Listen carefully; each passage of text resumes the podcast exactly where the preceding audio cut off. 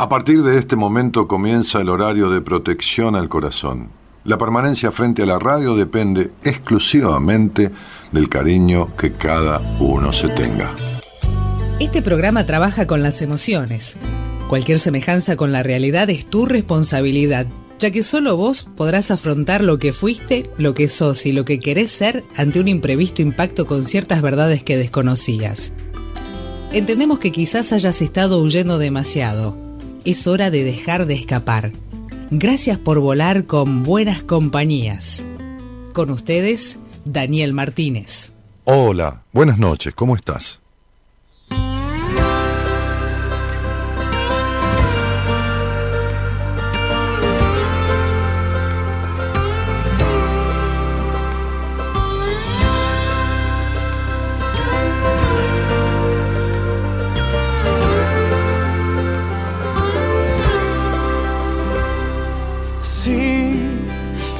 Que calla. Fue el silencio que venció a las palabras. Fue difícil de olvidar y cargar este dolor en nuestra espalda.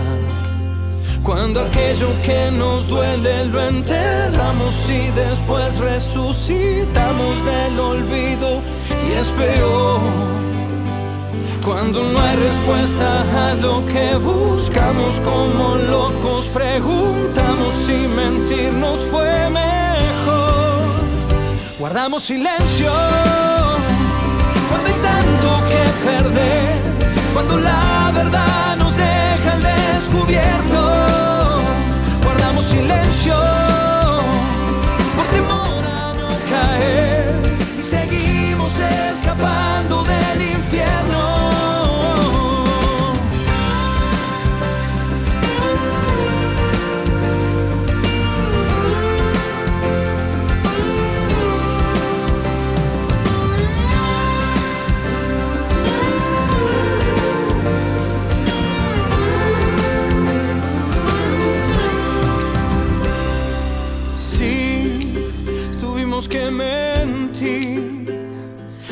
Mantener esta apariencia que inventamos por temor a no sufrir y romper en mil pedazos nuestros lazos.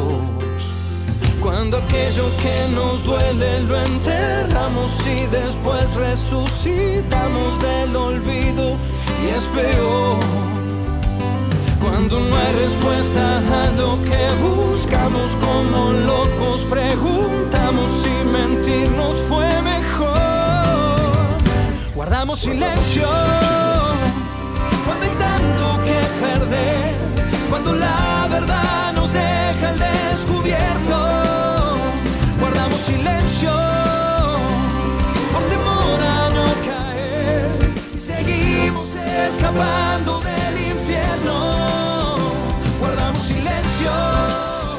guardamos silencio, silencio, guardamos, guardamos silencio, guardamos silencio, ¿no? Guardamos silencio. Eh, hay este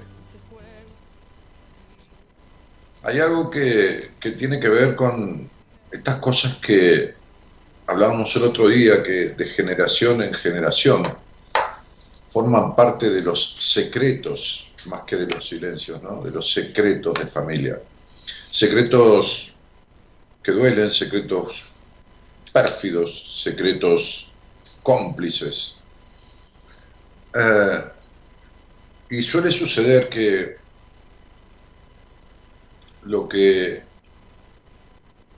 lo que el alma llora, el cuerpo lo grita. Lo que el alma llora, el cuerpo grita. Hoy posteábamos una pregunta que, dio origen a, a algunas reflexiones. La pregunta decía, ¿qué es lo que venís cargando hace tiempo y no podés sacarte de encima? Qué pesos cargan tu mente y tu alma, que incluso en muchos casos afecta también al cuerpo. Las emociones se almacenan en el cuerpo. El dolor emocional se aloja en nuestras células. El cuerpo y la mente no están separados. Uh, no podemos tratar a uno sin el otro. Las emociones que no transitas, que no expresás, se convierten en mochilas insoportables de cargar. Quien no reconoce su estado emocional, no registra su cuerpo. Quien olvida su cuerpo abandona la casa de su alma. Te espero esta noche en buena compañía. Pitágoras decía, entre tantas cosas que, que, dijo interesantes, entre tantos poemas que escribió, entre el diseño de la numerología, el teorema, este, sus postulados geométricos, filosóficos. Eh, sacalo, Gaby. Eh, entonces, digo, eh, pero, pero sacalo, cielito. Porque si no, el, el gato se me mete en el oído a través del micrófono. Entonces, digo, eh, Pitágoras decía, no hagas de tu cuerpo la tumba de tu alma, no hagas de tu cuerpo la tumba de tu alma. Y saben que muchas de las personas que, que yo atiendo este, en estas entrevistas que doy semanalmente de primera vez, de única vez, porque no hace falta más que esa vez para descubrir lo que pasa. Después cada uno hace lo que quiere con lo que descubre, ¿no? Este, veo mucha gente eh, que tiene esta, esta, esta dicotomía, esta escisión emocional, ¿no? esta división emocional, que vive constantemente, constantemente, mente constante. Y, y su mente es como el amo de su alma, eh, somete, juzga, eh, reprime, oculta. La, mente es, eh, digamos, es su peor enemigo. La mente somete a su inteligencia emocional. Y estas cosas tienen su origen en, vínculos primarios, este, en donde muchas veces los niños pierden por situaciones este, de vida, ¿no? de, vincularidad, pierden este, la espontaneidad, la naturalidad, la frescura, la, ingenuidad, y entonces se convierten en, en, en hiperrazonadores cuando tendrían que ser instintivos, básicamente, como son los niños que dicen lo que sienten, lo que piensan, lo que les surge, lo que, lo que, lo que manifiestan su emoción abiertamente. Este, y, entonces, esta, esta especie de división ¿no? que, que, que, que, las personas no lo notan y que muchas veces en terapia no se, no se llegan a descubrir, muchas veces, la mayoría de las veces. Esta división entre el cuerpo, este, la mente y, el alma, ¿no? El alma, yo la, otra vez hablaba de, esta glándula, ¿no? El timo, que está, está por aquí, de, debajo ahí, entre medio de las clavículas, digamos, eh, un poquito por ahí, este, que, es una glándula que, que, yo explicaba esto, ¿no? Muy curiosamente que, que cuando nacemos tiene más o menos el mismo tamaño del corazón, ¿no? Pesa, pesa menos que el corazón, pesa un poco menos, este, más o menos parecido cuando nacemos, después el corazón se va agrandando más. Este, este, y, el timo es una glándula que, bueno, muchas veces comemos de los animales, de las vacas, ¿no? De los, de los, comemos el timo que es la molleja, ¿eh? una de las dos mollejas, ¿viste cuando comes asado? El, tan típico asado argentino, lo que se llaman las achuras, que son las vísceras del animal, el timo es, el timo y, las, y las digamos, son las dos clases de molleja que hay. Una es la verdadera, la de gran calidad, y la otra es de menor cuantía. Eh, pero Entonces, en, en- en nosotros, en los seres humanos, esa glándula, muy loco esto, ¿no? Este, tiene una particularidad que se ha estudiado científicamente, no es que lo digamos así, qué sé yo, porque nos parece, ¿no? Cuando uno está triste, la glándula se encoge, se achica, achica su tamaño. Y cuando uno está alegre, se expande. Es como si fuera el alma, esa glándula, el timo, que está ahí por encima del corazón, digamos, ¿no? Sí, eh, debajo de la clavícula, ahí, ¿no? Está el esternón, ¿no? Está, está ahí, ¿no? Por encima, más o menos situado por encima, a unos centímetros de donde está el corazón. Este, este, se, encoge ante la tristeza, ante el sufrimiento y se expande ante la alegría. Es como si fuera una esponja, ¿viste? Que, que vos la, la, estrujás así, la apretás y, reduce el tamaño de la esponja, ¿no? Y, después la dejás libre, así, y se ensancha, se, se, se, se agranda. Es muy loco. Este, fíjense, ¿a qué voy con esto? Fíjense como el cuerpo humano, este, bueno, así como el proceso químico, ¿no? Y, el- y- las situaciones placenteras este, este, producen endorfinas y oxitocina y, y- bueno, la serotonina y, y todas estas eh, eh, este, hormonas este, que provienen de las situaciones de placer.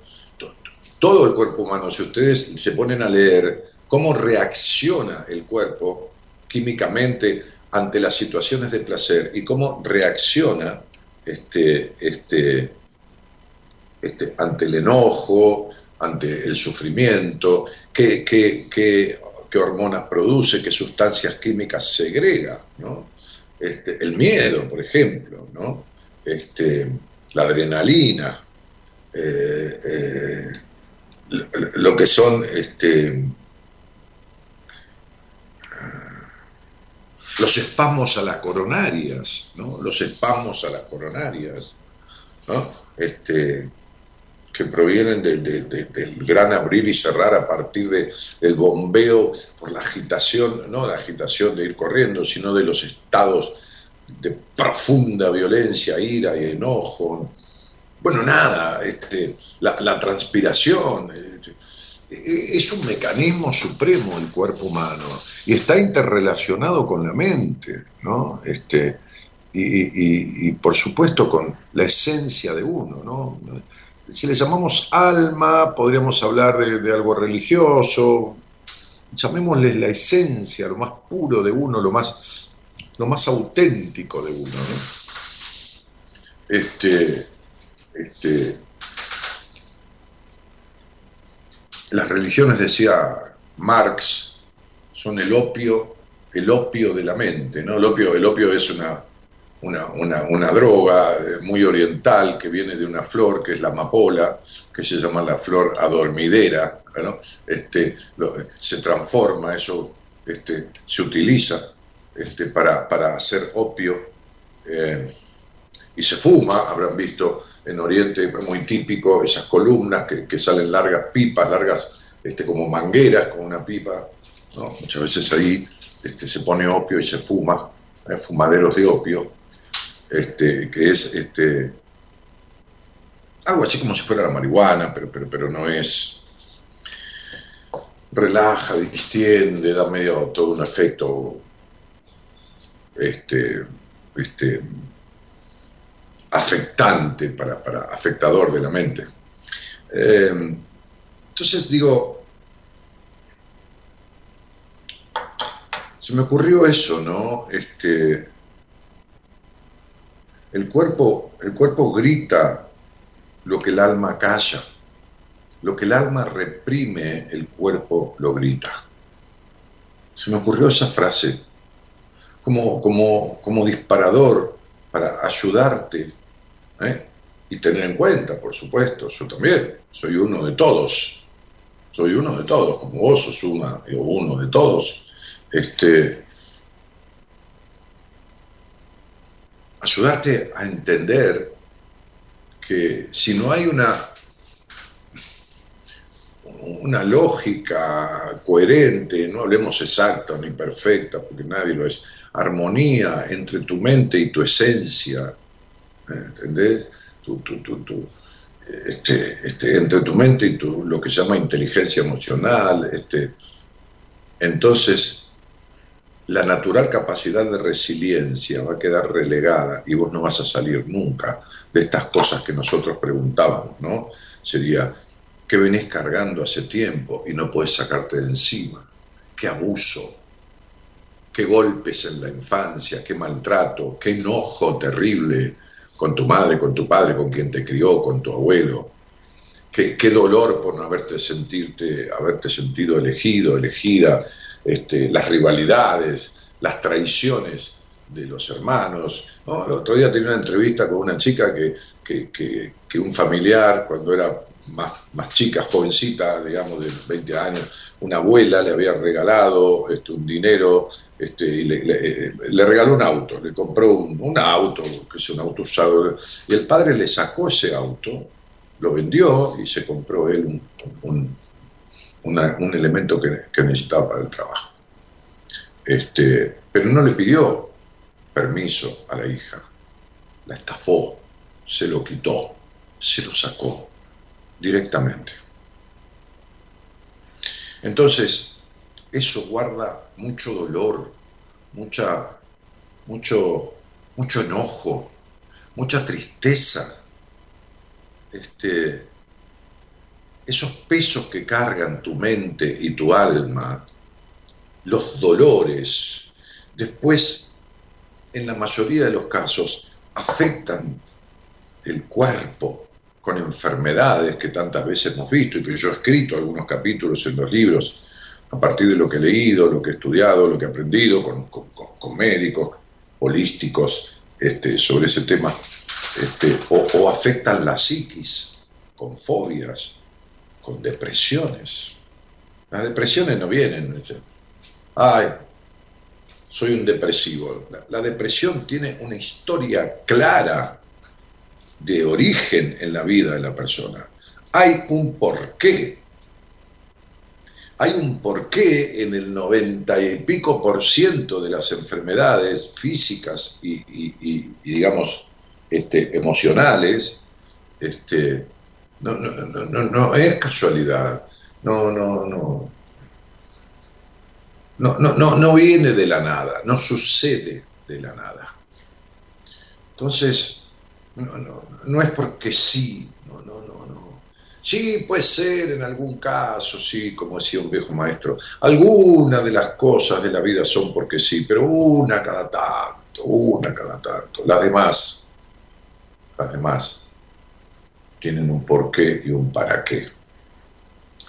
Así que, si tenés ganas, si, te da ganas, qué sé yo, si querés, si te animás, si te animás, digo, te animás, sí, ¿por qué digo te animás? Y porque hay tanta gente, tanta gente que, que no sé si le gustaría hablar conmigo, pero por el gusto, sino por el deseo o la necesidad o la duda y se lo prohíbe, ¿no? Esto, esto que el alma frena, que el alma calla, el cuerpo lo grita, ¿no? Este, hay gente que, que no puede tener una entrevista privada conmigo, porque, bueno, porque tiene otras prioridades, por el dinero, porque esas entrevistas tienen un honorario, y no es un honorario cualquiera, es un honorario alto, ¿por qué? Y porque vale por decenas o meses o años de sesiones de terapia, por años de sesiones de terapia.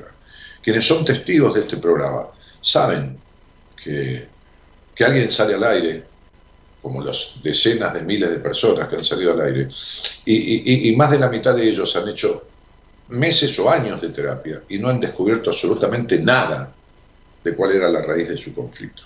Pero, pero el programa está también para que yo, no, para que la persona que no puede, no necesite verme en privado, ni pagar ningún honorario porque si bien la conversación no es exactamente igual que durante una hora y, en privado, que vamos a hablar muy súper, hiper a fondo, igual, igualmente, el 60 o el 50% o el 60% de lo que yo hablo en privado, en persona, digamos, aunque sea virtual a distancia, lo puedo explicar y lo puedo enseñar acá en una conversación. Entonces, digo, hay mucha gente que no sé si le gustaría hablar conmigo, porque, ay, qué gusto me da. No, no importa, no hace falta que te guste o no. Hace falta que estés buscando algo que no encontrás y que creas que yo te lo puedo dar. Que creas que yo te lo puedo dar. Que creas, yo no sé si te lo puedo dar, si te puedo explicar, si le puedo encontrar razones o explicaciones a determinadas cosas que te pasan. Pero lo intento, ¿viste? La numerología, mis estudios sobre psicología, mi titulación, este, este, los años que tengo de terapia, los libros que he escrito, las decenas de profesionales que han pasado por mi programa, desde médicos, este, psicólogos, psicopedagogos, psiquiatras, este, y bueno, le dan a uno, después de 28, 30 años de todo esto, cierto conocimiento. Sí, todo eso mezclado, todo eso unido, mezclado, sí, unido, fusionado, ¿eh? este, ayudan a, a descubrir rápidamente, a ahorrar tiempo, a ir derecho a la cuestión, a empezar a eliminar afectaciones del cuerpo que vienen de lo que el alma calla, de lo que el alma impide, se impide, ¿no? De lo que la mente sojuzga al alma, ¿no? Este, y, y se manifiesta en el cuerpo o en afectaciones psicoemocionales. Eh, en este último mes, este, me, han llamado o han llamado a Marita, este, que es la coordinadora de las, mis entrevistas y bueno, es productora general, asociada del programa, bueno, muchas tareas. Este, madres pidiendo que yo atienda a sus hijas por, por intentos de suicidio, deseos de suicidio, chicas jóvenes, a veces casi adolescentes.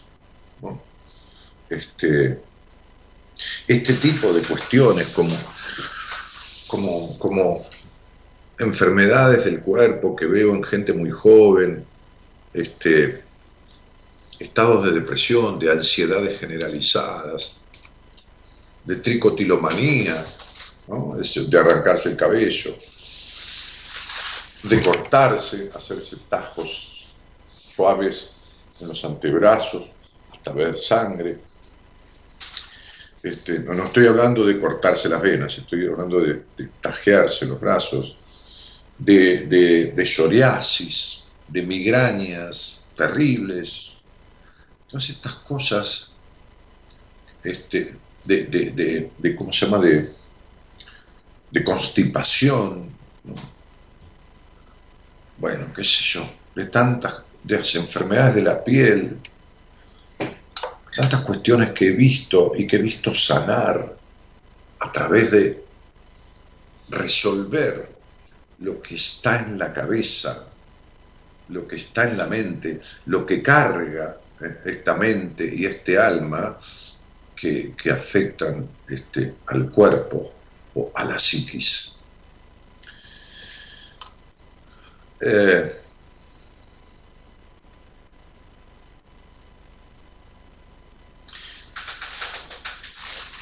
está bueno despojarse de las cosas que uno tiene de más en la vida. Está bueno empezar a hurgar los cajones del placar este, este, y tirar la ropa que no sirve. ¿Viste?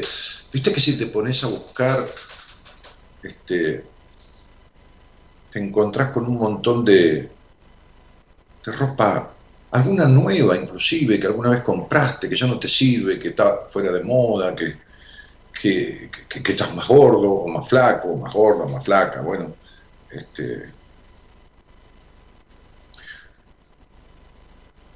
cosas que no sabes ni qué hacen en esos cajones del placar. Y seguramente si te pones a buscar y zapatos y zapatillas, armar ropas, me ha pasado a mí, ¿no? Este, este, a más bolsas, digo, de cosas que podés regalar, por supuesto este, para alguien que las precise, que le va a venir bien.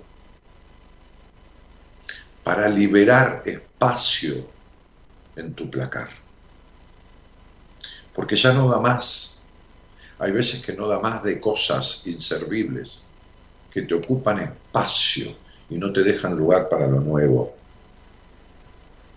Lo mismo pasa con la mente.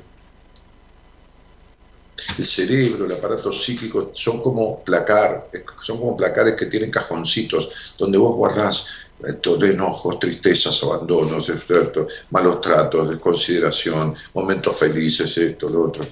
Y hay algunas cuestiones que guardadas ahí pesan, afectan.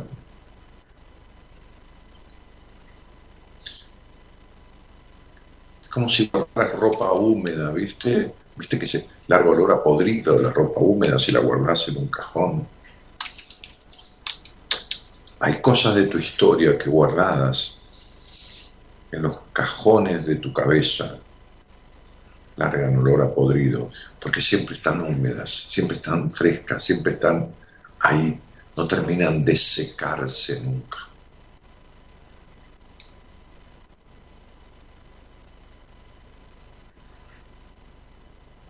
Lo que, lo, mente, lo que la mente obliga a reprimir al alma, el cuerpo lo termina gritando.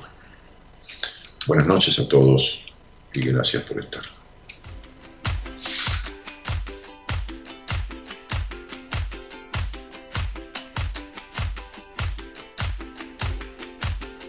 Soy lo que soy, no soy lo que ves. Yo soy mi futuro y soy mi ayer. Y hoy tan solo soy este amanecer y los ojos que te vieron nacer. Soy tan simple que casi ni me ves. Yo soy lo que soy, no soy lo que ves. No soy cuna de oro ni simple Moisés. Soy el desamparo del corazón de aquel que pelea y no tiene voz. Soy la mano que te quiere ayudar. No hablo solo de mí. Cuando digo que soy, te hablo de ese lugar donde nace el amor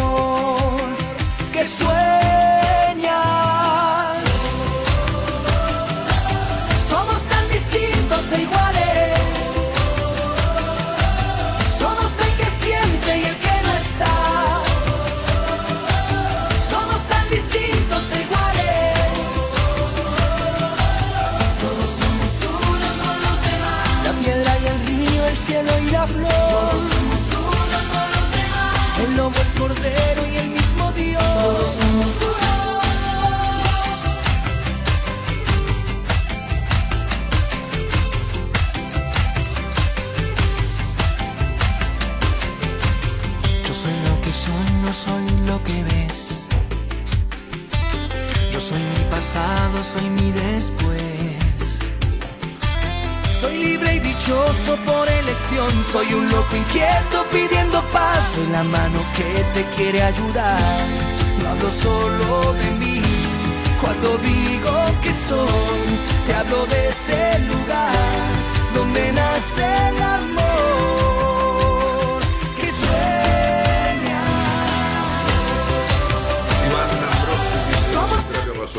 mochila que cargo, como dije, hace desde los seis años de vida. Buenas noches, Dani, dice Rosana, y a todo tu equipo desde Paraná, Entre Ríos. Eh, este, Claudia Bravo que saluda, el placer en escuchar. Este, Norma, qué lindo escucharte. Me encanta esa apertura, dice Graciela. Axel y Albert Pintos cantan esto, ¿eh? Somos uno. Eh, Marta dice, Dani y compañía, sí, ahora puedo despojarme, hoy lo hice con adornos, en mudanza y me liberé, yo gané espacio, yo. Sí, es importante, el problema es adentro, ¿no? Afuera ya sabemos, ¿no? Cualquiera tira cosas que no sirven, aunque hay una, también una enfermedad, una- un trastorno psíquico que son los acumuladores, que es terrible, ¿no? Este, buenas noches, Dani, dice Gaby.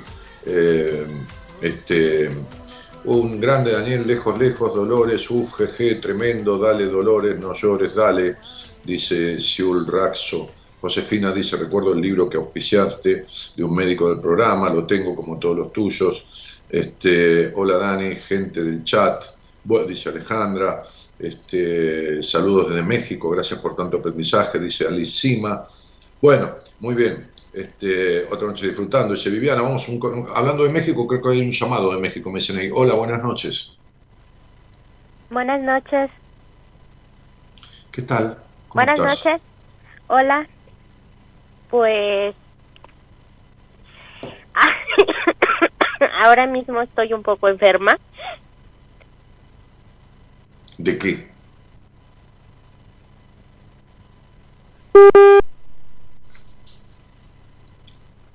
Se cortó. Trata de recuperar el llamado que voy a agarrar mi celular que estaba en carga. Recuperar el llamado. ¿eh? Aquí estoy.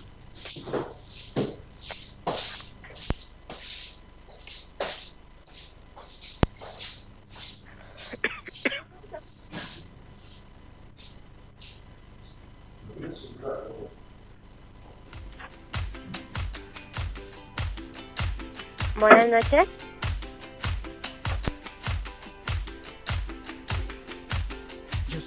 Soy no soy lo que ves. Yo soy mi futuro y soy mi ayer. Tan solo soy este amanecer y los ojos que te vieron nacer. Soy tan simple que casi ni me ves. Yo soy lo que soy, no soy lo que ves. No soy cuna de oro ni simple Moisés. Soy el desamparo del corazón de aquel que pelea y no tiene voz. Soy la mano que te quiere ayudar. No hablo solo de mí. Cuando digo que soy, te hablo de ese lugar donde nace el amor que sueña. Bueno, estoy de vuelta. Hola, hola. Estoy ¿Está ahí? Hola. ¿Estás ahí? ¿Estás ahí? Ay, sí, aquí estoy. Bueno, se había cortado. Bueno, no, no se puede, chicos. O ponela en Skype o listo, tiene un problema con el teléfono y tiene un problema de comunicación, entonces ya te lo digo, no de comunicación. ¿eh? Cuando a alguien se le corta el teléfono hablando conmigo, es categórico. Tiene un problema de comunicación en la vida, ¿no? Este, así que bueno, fíjense, si, quieren pónganla en Skype, este, porque, porque la línea de teléfono no, no le funciona. Ah, o si hay alguien más este, que quiere hablar conmigo, poneme a otra persona y anda fijándote cómo sintonizás con esta chica desde México, ¿no? Este, bueno, dale, Gerardo. Ocupa esto porque yo no te voy a llenar el espacio. ¿eh?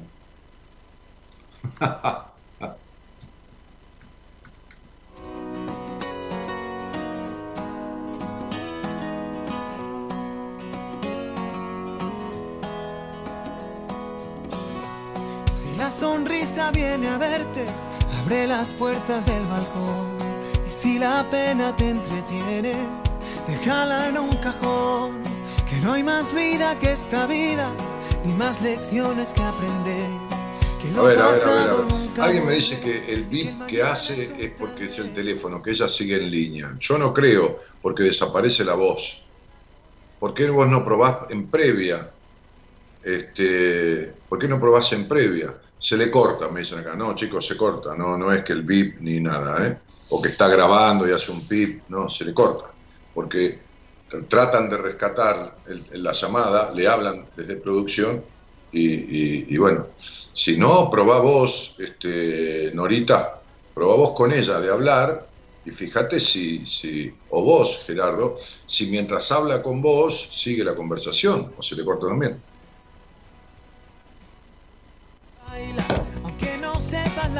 No, no, no. Lo que le pasa, perdón, lo que le pasa a ustedes es que ella sigue hablando porque a usted le llega con delay. ¿Está? Entonces, se corta de cualquier manera. Como a ustedes les llega con delay, cuando yo hablé y yo la escucho y se le corta, a ustedes les sigue la voz de ella un rato, unos momentos. ¿eh? Acá dice Gerardo que cuando él le habla en previa, cuando él le habla para ponerla al aire, también se le corta. ¿Me explico? Ustedes se escuchan con delay, escuchan unas fracciones de segundo, unos segundos después. Entonces por eso la siguen escuchando.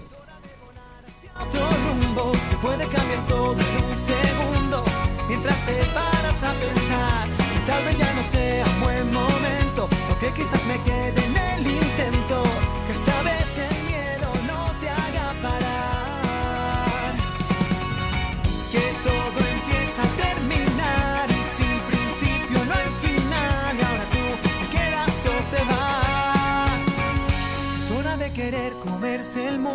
es hora de volar hacia otro rumbo, que esta vez el miedo no te haga parar.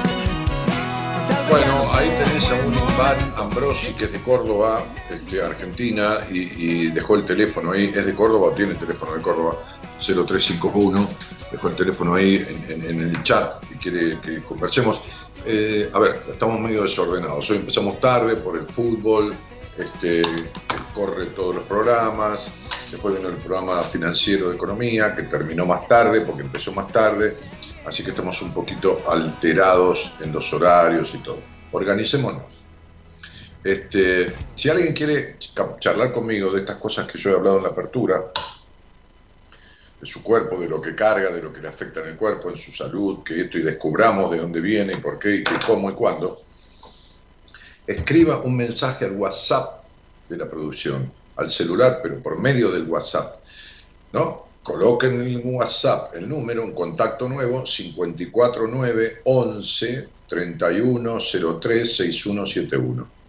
Ahí está en pantalla. Los que están viendo la transmisión por Facebook tienen en el pie de la pantalla el teléfono de producción, 54 9 11 31 03 6171. Si es alguien que está en el exterior, son los mismos números. 54 9 11 31 03 6171. Gracias Daniel, dice Silvina Ledesma, por tu ayuda. Yo te veo en septiembre. Bueno, dale. Este, debe tener un, una- un turno reservado para que hablemos hoy. Marisa Labouri dice: Te admiro mucho, Daniel. Tu charla me ayudó mucho y mejoré mucho al hacerme cargo de mi vida. Gracias. Bueno, me alegro mucho que te haya servido. Este, sé que hablamos al aire. Eh, este. uh, uh, uh. ¿Qué pasa? Tengo otro llamado. Bueno, dámelo. Hola, buenas noches. Hola, ¿Qué tal? Cecilia, ¿Cómo te va, Cecilia? Buenas noches. ¿De dónde sos? De Tucumán. Bueno, este, y, y ¿en qué parte de Tucumán vivís? En San Miguel, En la capital. Sí, sí, sí. ¿Y, y con quién vivís? Sí. con mi mamá, mi padrastro y mi hermanita. Ajá. ¿Y te dedicas a qué? Eh, soy manicurista, trabajo en un salón de belleza. Ah, mira, qué lindo. ¿Y Por eso mucho? llegué a vos. Eh, ¿y ¿Cuál era la pregunta? Disculpa. Sí, hace mucho que en, en- en la parte estética. Eh, sí, hace cuatro años más o menos. Muy bien. Sí, sí, sí. ¿Y, y nos conocemos o escuchás el programa desde cuándo? Hace poquito, hace tres semanas más o menos, eh, fue una clienta al local y estábamos conversando y ella hizo terapia con vos y me hablaba de vos, entonces eh, te, te empecé a seguir y a escuchar. Ajá. Bueno, este. ¿Y es una señora mayor o una chica joven de treinta y pico de años? Eh, una señora mayor, Ajá. ¿Y te habló bien de mí? Qué raro. sí, sí, obvio. A ver, déjame pensar. Una señora mayor que te hable bien de mí, eh, si hizo terapia conmigo, debe ser de alguien que hizo terapia hace un par de años, dos o tres años. ¿Se llama Ana María? Sí, sí, sí, es, Muy bien. Che, este, Ceci, y, y, te pusiste a escuchar el programa, este, y, Sí. ¿Y por qué te quedaste? No para que me hable bien de mí, ¿eh? No, digo, ¿por qué te quedaste en el programa? ¿Lo escuchaste una vez, lo escuchaste dos, lo escuchaste tres, qué sé yo? Algunas veces. ¿Por, qué te, ¿Por qué te quedaste? ¿Te entretiene? Te, ¿Te da curiosidad? ¿Qué es lo que te pasa?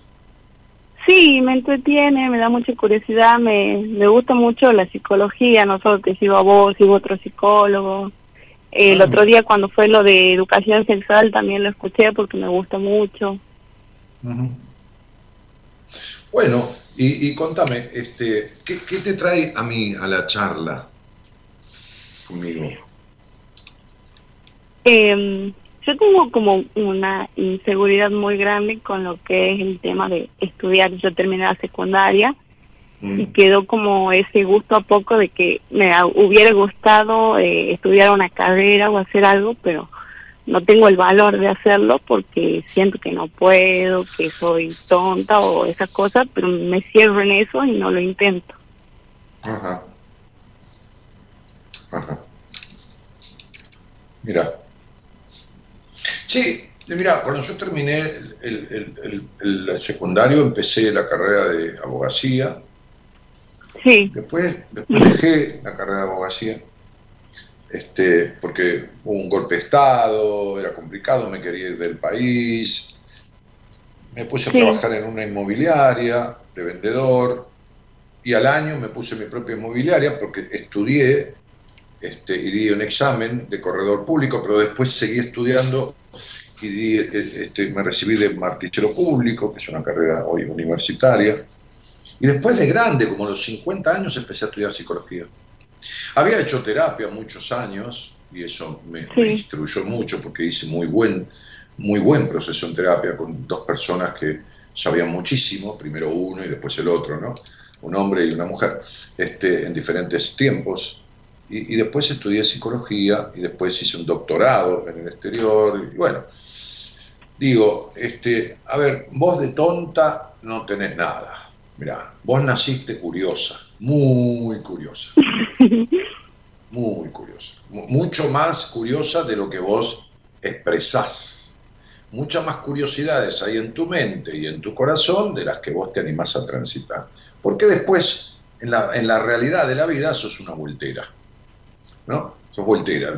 Sí, pero, pero sí, pero, pero no, pero llueve, pero me duele la uña, pero entonces, pero esto, pero lo otro, ¿viste? Sí. Este, sí, sí. Entonces, vos tenés, eh, cuando uno, cuando uno nace, este, este, y, es criado, yo el año, el año pasado, la semana pasada hice dos programas, como hago siempre, lunes y miércoles, el lunes hice sobre lo que significa la función materna en la vida de un niño y el miércoles hablé de lo que significa la función paterna. Cuando escuches ese programa del miércoles te vas a dar cuenta que la carencia que tuviste del vínculo con tu padre y la crianza que tuviste en la cual nunca fuiste escuchada, nunca te sentiste escuchada, este, hacen que vos no te escuches. Entonces, cuando uno lo crían en, esta especie de abandono emocional, ya sea que lo desconsideran, no le dan pelota, o ya sea que lo crían rígidamente, ¿eh? o lo sobreprotegen. Entonces uno le pasa lo que te pasa a vos. Este, le pasa esto de sentirse poca cosa. Dice, si yo no fui lo suficiente para que mi padre me quisiera o mi madre no me, no, me criara tan, con tanta rigidez, con, tanto prejuicio, con tanta limitación, si, si realmente... entonces, no sentí la protección, la sana protección de la función paterna eh, y sentí limitación de la función materna. Entonces me limito y no me autorizo.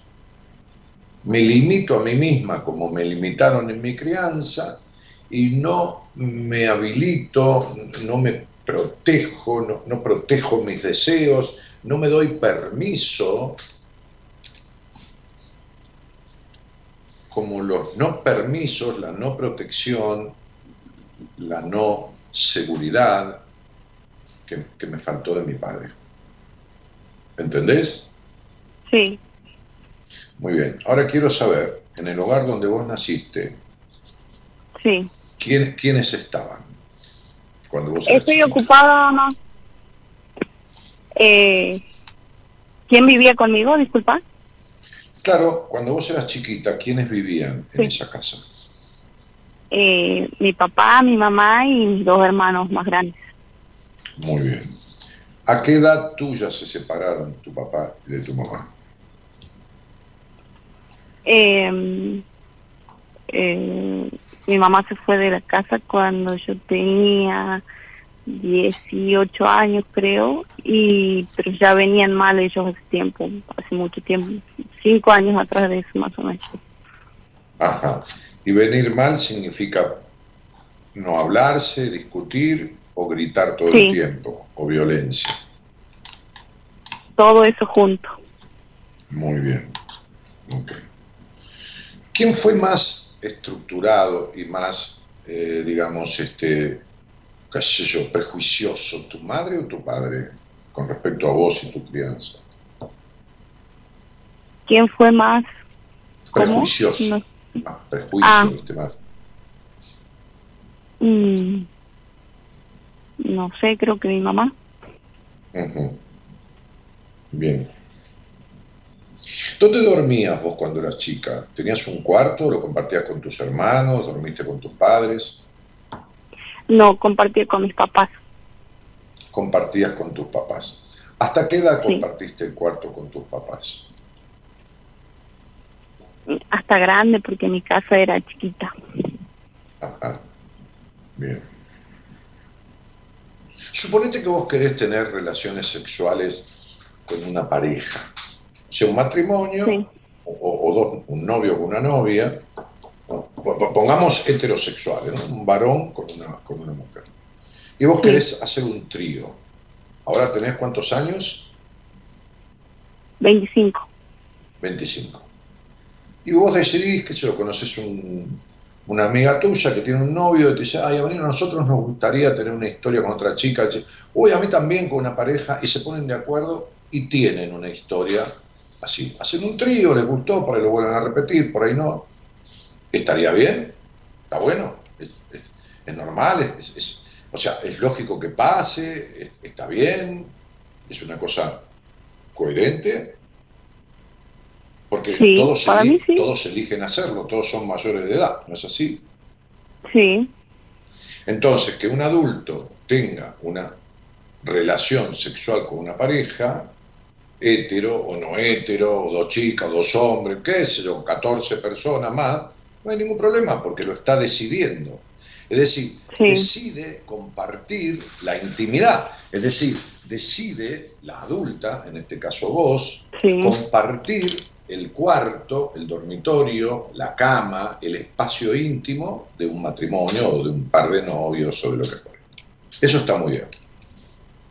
sí, Ahora, cuando la niña comparte el espacio íntimo durante años con un matrimonio, con una pareja de adultos, esto altera totalmente su crecimiento, le vulnera absolutamente el desarrollo de sus los pasos lógicos de su despertar sexual, le afecta en la energía del libido, lo deja encapsulado a la nena como si nunca hubiera salido de la vagina de tu madre, del vientre materno, porque el cuarto es, es propio de un adulto para dormir con una adulta, no para que duerma una niña y que hayas estado mientras ellos tenían sexo las veces que lo hicieron. Entonces, que un adulto se acueste en la cama de al lado de una pareja y la pareja tenga sexo y uno esté mirando porque le da la gana y porque los otros lo dejan, está muy bien. Pero que un niño participe de los actos sexuales de adulto es una perversión. Es una perversión de los adultos. Entonces vos tenías una madre prejuiciosa, tenés una madre culposa y prejuiciosa, que ve determinadas juicios y suciedades en el sexo, pero tenía sexo delante tuyo. ¿Está claro? sí, Eso te deja sin confianza en vos, sin madurar, con falta de maduración, de crecimiento y con problemas importantes en tu sexualidad. En la energía del libido, que es la energía sexual, que sostiene tu seguridad emocional, la confianza en vos misma, que sostiene tu, tu capacidad y tu desarrollo intelectual y todo lo demás. ¿Se entiende? Sí. El colecho, el compartir la cama o el cuarto con adultos, a pesar de que hay estúpidos psicólogos y psicólogas, la otra vez una médica, pediatra, en Instagram decía en un reel, si tenés ganas de meter a tu hijo en la cama, metelo y no te preocupes por lo que esto o por lo que digan los demás. Yo le escribí, estúpida, vos sabrás de medicina, pero no sabés nada de psicología. Un niño que tiene desde la medicina y la psicología un desarrollo instintivo, de instinto de su sexualidad como un perrito, que a los cuatro o cinco años se refriega como un perrito, que va descubriendo sus zonas erógenas, tiene que hacerlo en forma paulatina, de acuerdo a la edad que tiene, no puede estar metido en la cama con la madre o con el padre, o bañarse hasta los 8 o 10 años, como me pasa en muchos casos, con el padre desnudo, con la hija desnuda dentro del baño, están en pedo. Y yo no soy un tipo prejuicioso. yo no tengo prejuicio, ay, qué horror, ay, que la nena le ve el pito al padre, qué asco. No, no es eso. Le produce un crecimiento desmesurado de sus etapas evolutivas y después se hace grande cuando es chica y cuando es grande se queda chiquita. Así como sos vos, una nenita, una mujer aniñada, ¿entendés? Que vive como nenita sin saber qué querés ni quién sos. Esa melancolía que vos tenés, ese estado de vacío melancólico, ese estado de que eso es producto de que se quedó la nena entrampada en la casa donde nació. ¿Entendés lo que quiero decir? Es como si vos vas corriendo, yo lo explico siempre así, es como si vas caminando con una nena de 6 años, de 7 años, ¿eh? por ejemplo, tu sobrinita, qué sé yo, y vas caminando por la plaza, ahí por, por el Parque 9 de Julio, este, este, ahí en, Tucumán, y vos salís corriendo. Las nenas tienen unas piernitas chiquititas y no te alcanzan. ¿No es así? Sí. Perfecto. Vos creciste antes de tiempo, durmiendo en el cuarto donde los demás adultos cogían. Adelante tuyo. ¿Está claro? La nena duerme o se despierta y los padres cogen al lado de ella. ¿Te suena lindo eso? No. Bien, eso te hizo mierda. Así clarito te lo digo, ¿eh? Hay pocas personas que saben, que sepan lo que sé yo de todo esto acá y en muchos lugares del mundo. Por eso las terapias fracasan como fracasan, la mayoría. Gracias a Dios, no todas. ¿no? Este, hablaba la otra vez con una excelente psicóloga, este, psicoterapeuta mexicana, Nilda Charavillo, que es una, una bestia en el buen sentido de la palabra para mí, y hablamos de estas cosas en un vivo que hice en Instagram, este, ella se despidió diciendo que era un honor haber hablado conmigo, yo dije que era un honor haber hablado con ella, este, y ella en un momento dijo, un ser humano madura cuando deja de ser hijo, vos no dejaste de ser hija nunca. Vos sos estructurada, prejuiciosa, curiosa pero reprimida, porque eso es lo que te dejó el lugar donde naciste. Mientras no sanes eso, vas a seguir teniendo los conflictos que tenés. No hay situación afectiva, vincular, que para vos no termine en decepción. Todo en tu vida termina en decepción. ¿Lo sabés, Cecilia? Sí. Muy bien. Mientras no encuentres un trabajo verdadero en terapia que lo resuelva y quédate tranquila, negrita, porque eso se resuelve divinamente. Si no, preguntaré a Ana María. Sí. Exacto. La atendí cuando tenía 60 años. ¿Entendés? Sí. Es divino. María, que no podía salir de la casa, no podía caminar dos cuadras sola. Sí, sí me contó.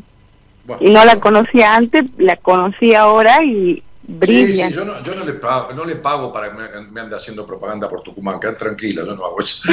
Este, este, me imaginé que era ella, me, me, vino a la mente que era ella, pero bueno, puede ser, puede ser de Sony, de Tucumán, pues bueno, he tenido, qué sé yo, cerca de 100 pacientes de Tucumán a lo largo de mi historia.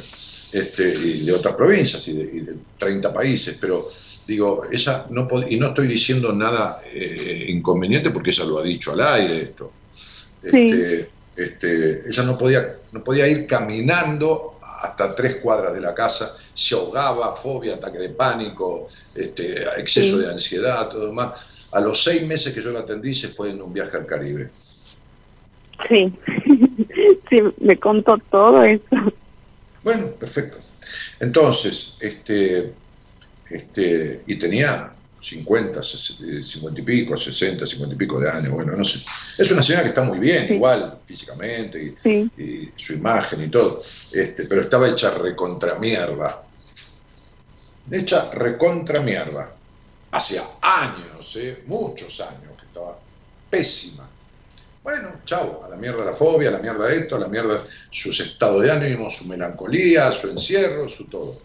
Entonces vos, que sos mucho más joven, sería bueno, con quien quieras, estoy hablando de mí, que arregles esto, porque vos vivís mal.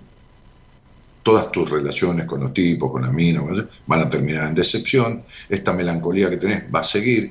Esto que no sabés quién querés ni quién sos de verdad, que te pasa esto, también va a seguir hasta que no lo resuelvas.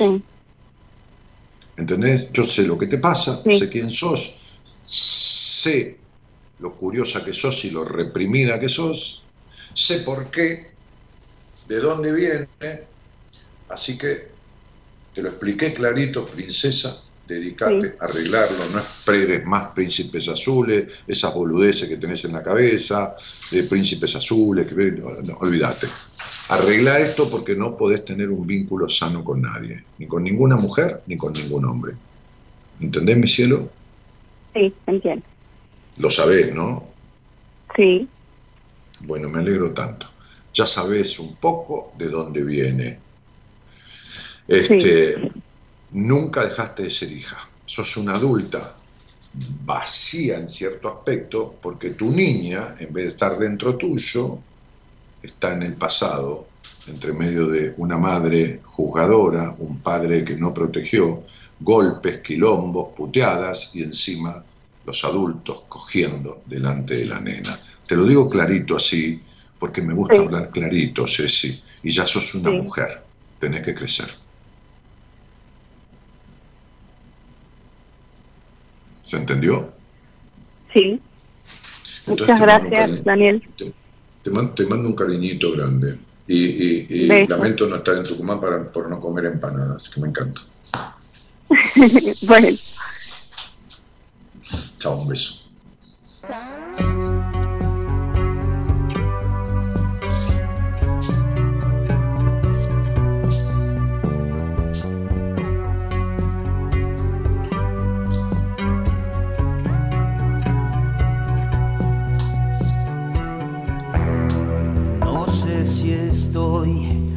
No.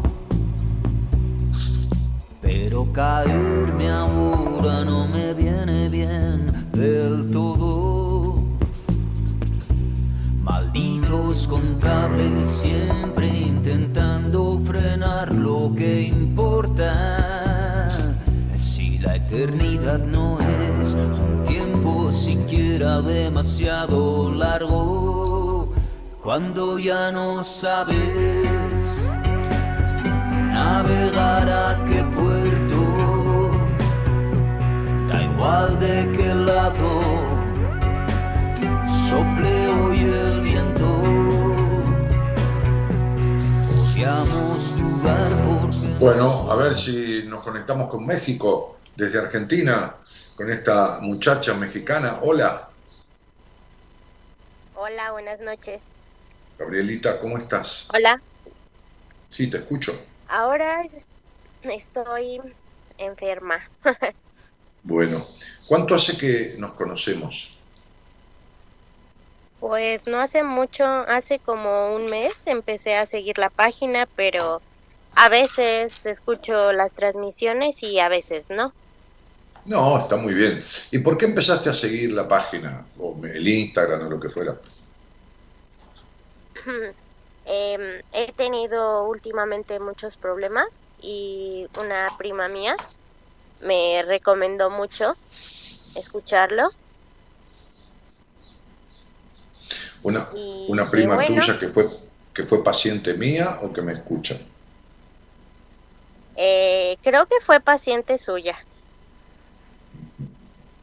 ¿De, ¿Dónde vives? No recuerdo México? bien. En México, ¿Y en qué parte? en el Estado de México. En el Estado de México. ¿Y con quién vives? Vivo con mi mamá y mis hermanos y mi hija. Bueno, mis hermanos ya están casados. Cada uno vive, es una casa, pero está dividida. Como que cada uno tiene su espacio, o sea, como su departamentito en una sola casa. Tienen su espacio dividido, cada uno tiene su cocina, sus cosas aparte. Son un matrimonio, son dos. De hecho, uno nada más es él y su esposa, el otro Mel es él, su esposa y su bebé, y yo estoy independiente con mi hija y mi mamá.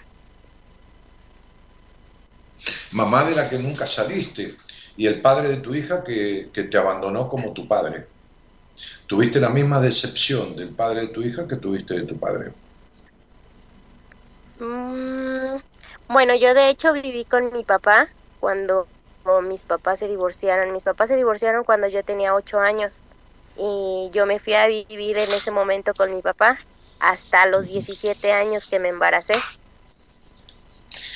Eh, ¿Por qué crees que se divorciaron tus padres? Pues de hecho antes de mí, este, ya no vivían juntos.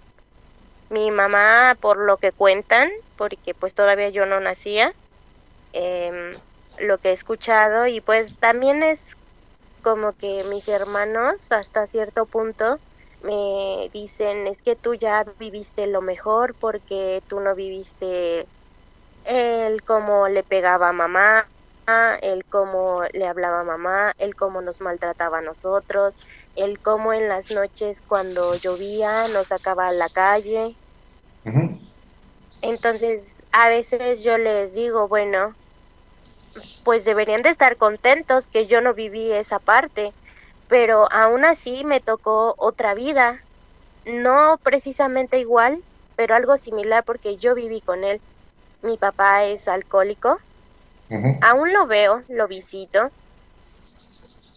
pero cuando yo me embaracé volví a, a regresar con mi mamá porque ella me apoyó, me empezó a ayudar, entonces dije, bueno, me voy a vivir con mi mamá. Regresé a vivir con ella en lo que tuve a mi bebé y cuando ya tuve a mi bebé me fui a vivir con el papá de mi hija. Con él nada más viví un año. ¿Y por qué te separaste, Gaby? porque era mu- muy violento. Más Igual que que- igual que tu físicamente, padre. Igual que tu Sí. padre. Mm. Gaby, De ¿de, qué estás enferma? era- Eh, que me dijiste que estabas enferma. tengo tos, hace ya dos meses que tengo tos y la semana pasada comencé con una presión en la cabeza, era puro dolor y dolor y cuando fui al médico me dijo que tenía una hiperactividad bronquial y una sinusitis aguda. Mm. De hecho, todavía hoy en la mañana sentí un poquito de presión, pero ya es menor. Ajá. Y entonces el médico Pero te habrá... Perdón, dime, dime, dime. pero la tos continúa. Ajá. O sea, Sí, la tos no se me quita. pero espera, y dime, ¿el médico te habrá dado medicación para tu sinusitis? ¿Te habrá dado nebulizaciones? ¿Te habrá dado, bueno, Sí. alguna de, no sé cómo se llaman en México, aquí sé cómo se llaman algunos medicamentos para eso? Sí, me dio medicamentos, me dio este, tengo que hacer vaporizaciones en la noche y en la mañana. Claro. Respecto a eso, pues ya estoy mejor, me siento un poco mejor, ya el, el dolor en la cabeza es un poco menos.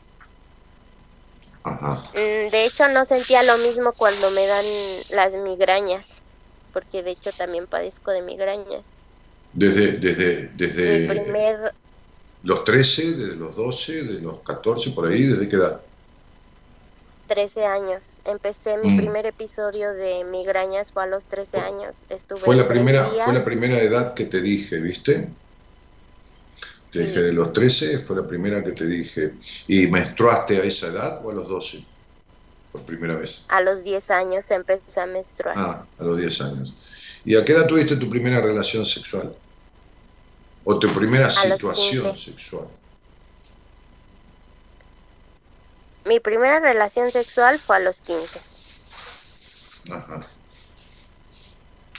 Pero tus primeros, a ver, juegos sexuales, de descubrir la sexualidad, de jugar con un primito, de, de, de, ¿a, qué- a qué edad fue? Mm, a los 12, 11 años, do- 12 años. Mm, ok. Dirías que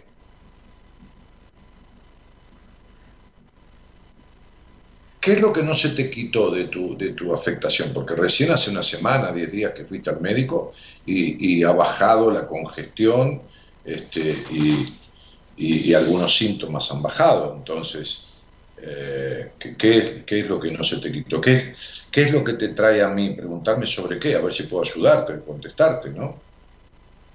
De hecho, cuando empezó la transmisión, eh, empecé a, eh, cuando escuché sobre cómo afecta las emociones al cuerpo. Ah, y sí, de claro. hecho me puse a pensar en eso y dije, es mi caso de ahora porque me puse a pensar todas estas últimas semanas, he estado pensando y pensando. Y es que yo no soy de las que hable con No, amigos claro, o con primos o algo así. No, ni con mi familia. De hecho, soy yo. Casi siempre todo me lo reprimo a mí. Sí, sí. Todos los problemas los quiero resolver yo. Sí, quieres poder con todo. Mm.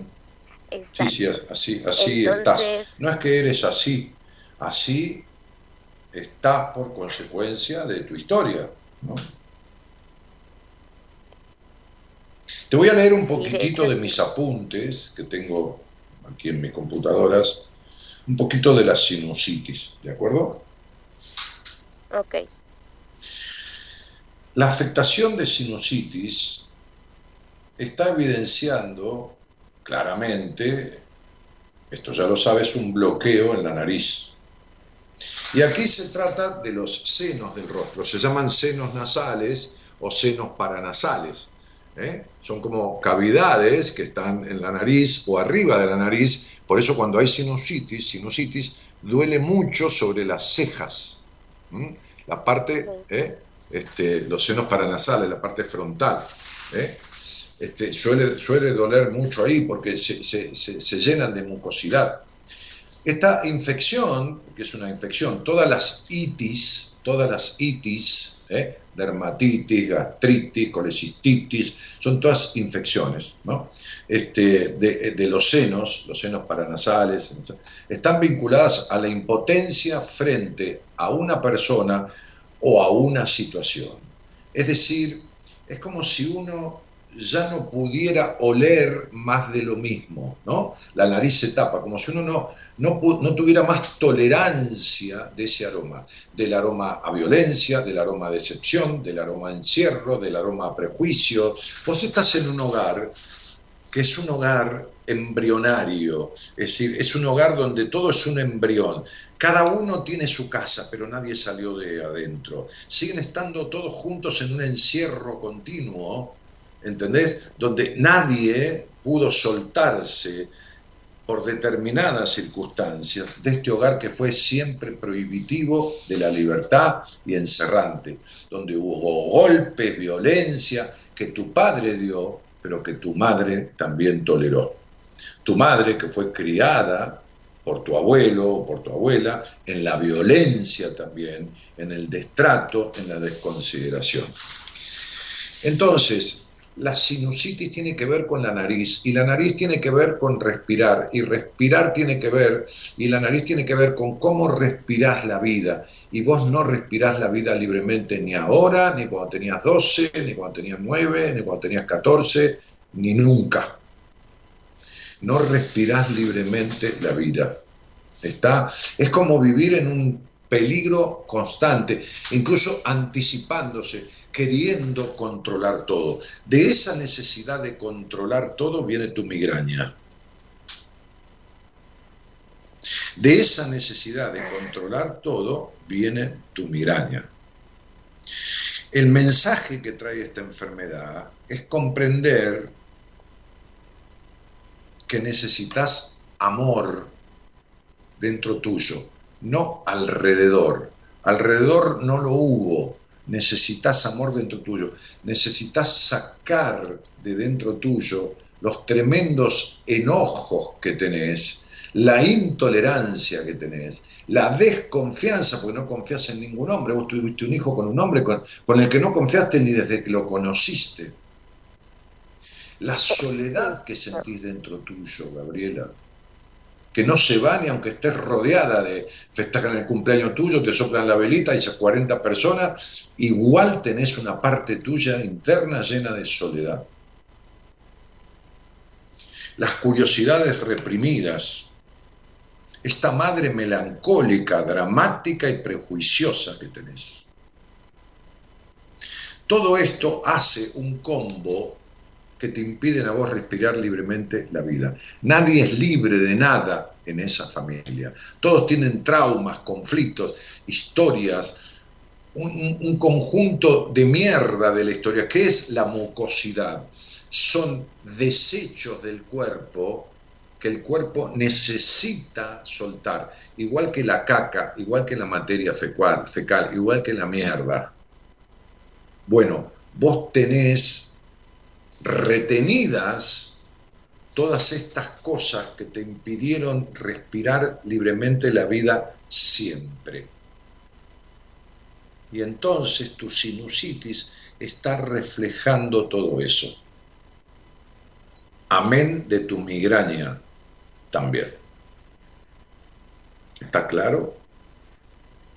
Sí. Muy bien. Te hago una pregunta más con respecto a ciertas partes del cuerpo. ¿Cómo está tu cintura baja? La parte baja de la cintura. ¿Cómo está con respecto a dolores? Mm, ah, ahora ya no tengo dolores porque tenía un... Mm, me dolía mucho la asiática. Mm. Y, pero fui con el homeópata y me quitó el dolor y hasta ahora no me ha vuelto el dolor. Me, me alegro, volvé con el homeópata, por el homeópata por, el tema de tu sinusitis y de tu migraña, ya que es tan bueno, me encanta, volvé. Y decir al homeópata que te ayude con medicación homeopática a reencontrarte con tu esencia y a ver si de alguna manera te ayuda con tu parte sexual porque tenés graves problemas con ese tema. Entonces, anda a verlo por la sinusitis y la migraña, que es muy buena la homeopatía para todo este tipo de situaciones alérgicas, alérgicas o, respiratorias, este, y también para calmar el tema de, de, la migraña, pero la migraña tiene que ver con tu tremenda necesidad de controlar todo. Sos una total controladora, igual que tu madre. Sos la copia de tu madre, exacta. Y vivís con tu madre y te pareces a tu madre y sos dramática, intolerante y controladora y prejuiciosa como tu madre. Pero por otro lado, los hombres te atraen más que los tacos. Te gustan más los hombres que los tacos. Sin embargo, nunca viviste, nunca, sí, sí, te ríes porque sabes que es así. Nunca viviste la libertad del disfrute ni de tu sexo ni de vincularte con quien se te dé la gana. Porque te criaste en la represión y en el prejuicio, Gabrielita.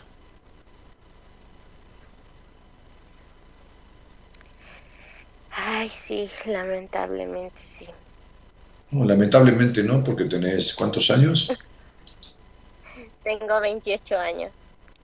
Bueno, tenés 28 años, quiere decir que tenés toda una vida por delante, digo, ¿no? Sí. Ok. Entonces, definitivamente, si tenés toda una vida por delante, lo que tenés, lo que tenés no viene este, de, comer este, frijoles. Lo que tenés viene de la historia de tu vida, de este hogar encerrante, gris, de esta madre infeliz, en el buen sentido, o sea, no feliz, este, y de este contagio que tenés de todo eso. Así que deberías sacártelo de encima, ¿no? Deberías quitarte estas afectaciones que no te corresponden, porque tú no naciste así, querida mexicana. ¿Me explico, mi cielo? Sí. Ok. Entonces, tenés 28 años y el cuerpo te está avisando por varios lugares, si no es el ciático, que tiene que ver con tus enojos y con tus culpas y con tu pérdida de poder y con tu incapacidad de disfrute, esa es la parte ciática. Es la cabeza, que tiene que ver con tu necesidad de controlarlo todo y con tu mala sexualidad. Es la sinusitis, que tiene que ver con cosas acumuladas y mierda que nunca soltaste es el cabello, que quizás se te caigan más de la cuenta, son tus manos, que pueden estar frías o húmedas tranquilamente, de manera constante. Son un montón de cosas que te van avisando, que prenden luces, primero media blanquita, después este, naranjita, después amarillo fuerte, se van a poner roja y por último violeta. Entonces sería, esto no se va a arreglar. Es decir, vas a resolverlo temporariamente, pero te está avisando el cuerpo que hay cosas en tu emocionalidad y en tu psiquis que están muy mal y van a volver de otra manera más agudamente o más gravemente. ¿Me entendiste, mi cielo? Sí. Ok. Eh, Si vos tuvieras que elegir una persona a quien te gustaría parecerte, ¿elegirías una persona que canta, que baila, que es feliz en su vida, que tiene buenos amores, que disfruta? ¿O elegirías una persona para parecerte que sea melancólica, dramática, infeliz, que no tenga buenos vínculos, que todo esto? ¿Querrías parecerte a alguien feliz o a alguien no feliz? Ay, no, pues a alguien feliz. Entonces, ¿por qué no dejas de parecerte a tu madre? Pero no es fácil lograrlo. Me parece que sola no vas a poder y que vas a tener que sentarte con alguien. Que la homeopatía sirve para ayudar a, establecer un poco de reencuentro con la esencia, pero tu cabeza tiene 28 años de estar afectada, tu psiquis, tu aparato psíquico y con ayuda de un poco de homeopatía necesitas bastante de psicología para resolver estas cuestiones. No bastante tiempo, sino bastante de tarea. ¿Me expliqué? Sí. Ok. ¿Algo más? No. Suficiente, claro. ¿no? Bueno, escúchate este programa solita, tranquila, porque ahora estás en vivo, al aire, escúchalo grabado aquí en el Facebook o en Spotify y escucha esta conversación para que la vuelvas a atender, a comprender y no la dejes a un costado, aunque se te pasen los síntomas, porque se van a seguir agudizando en todo sentido, incluso en tus vínculos. Está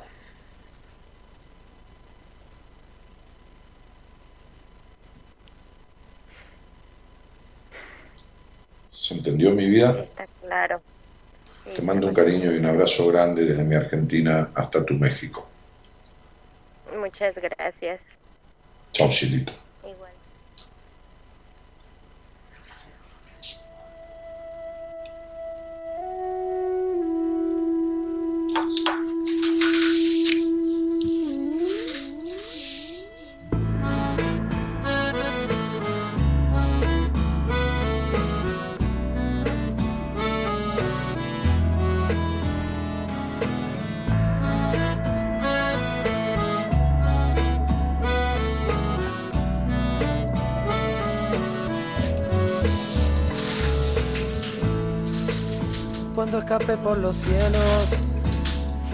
A caballo de mi corazón.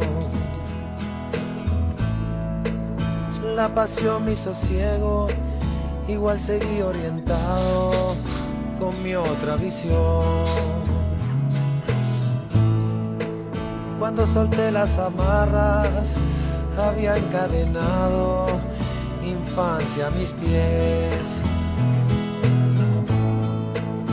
Con andar dolorido, medio aliento empujado por mi tosudez.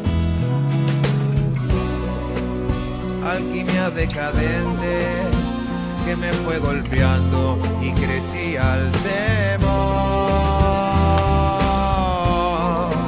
Me atraganté con mi espuma y hoy viajo en la ola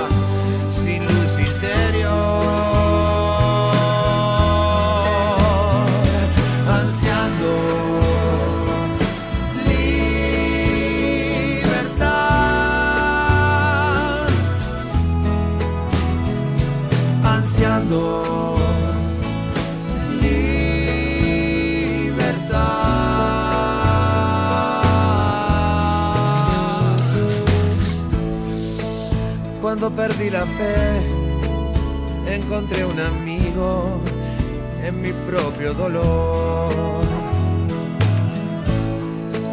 No me cuidé de lo que dije y después terminé padeciéndolo.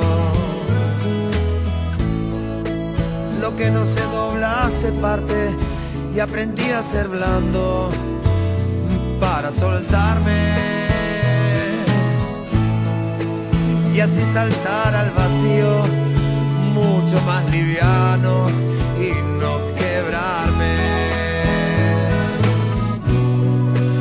Lucho con los fantasmas que son el legado a mi generación.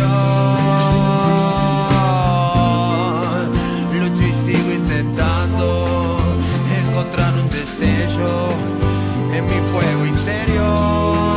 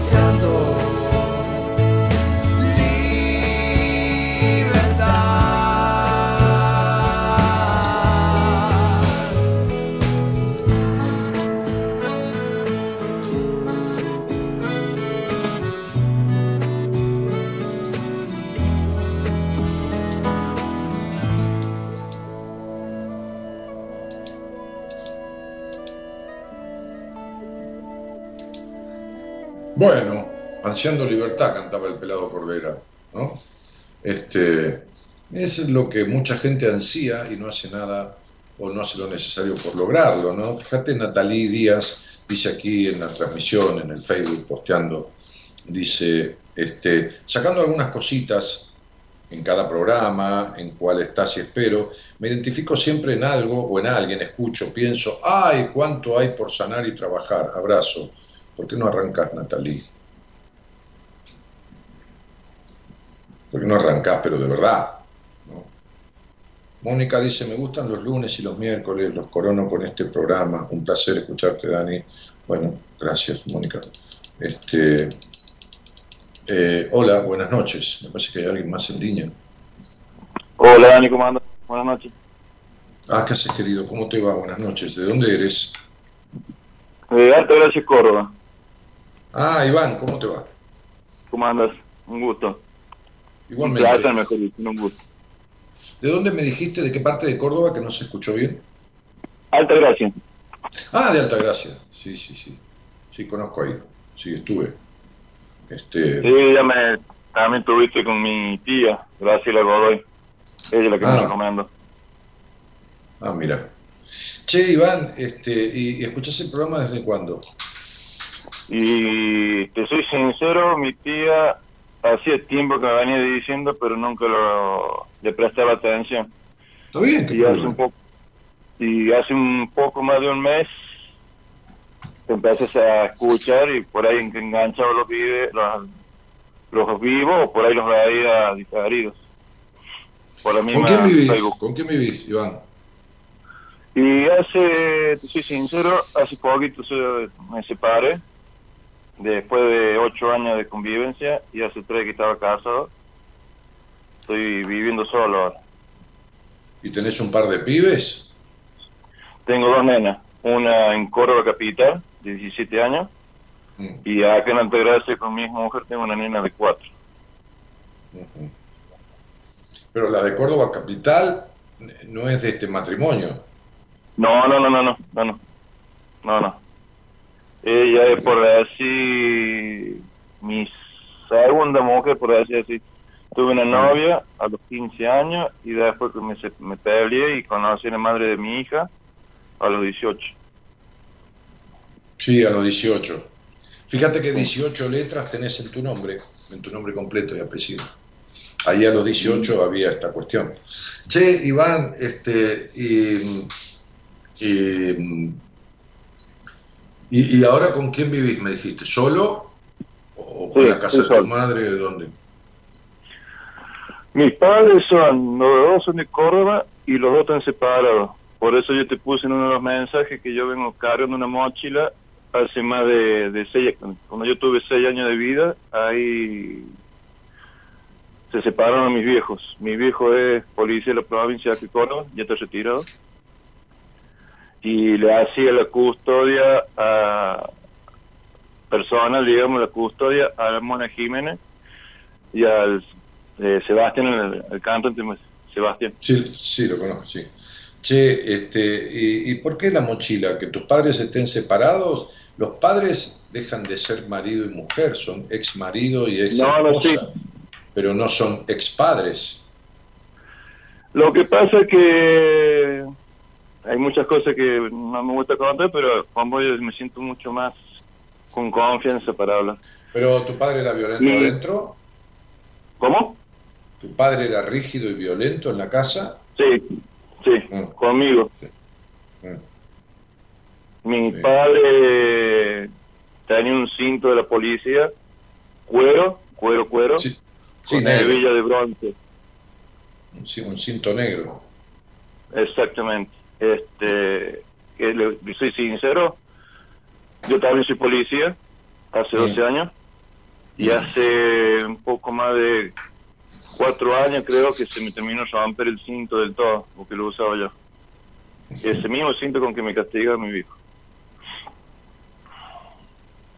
Mira que lo cómo cargando- llevas la carga del castigo de tu padre, ¿no? Y, y, y- y cómo este, vas repitiendo la, la, la historia, ¿no? De, de- de- como de autocastigarte, ¿se entiende? Sí, sí, sí, entiendo. Pero hay algo que nunca hice, que fue lo que me hizo mi viejo, es hacerlo con mis dos hijas. No, no, está bien, sí, sí. pero eso la marca la tengo no la puedo sacar por eso decir que llevo una mar- una mochila muy pesada no me puedo sacar ese karma de haber pasado solamente nosotros somos cinco hermanos y al único que castigaba era a mí si no era por una suma era una resta mi visión pero siempre yo era el castigo ¿Y, y qué lugar ocupabas entre los hermanos? yo soy el yo soy mellizo con tengo un hermano una hermana más grande seguimos nosotros hermanos mellizos pero no sé cómo viene la relación de que el, quién es que nace primero, quién nace segundo, el más grande. No tengo idea, pero yo siempre me pongo como el número 3.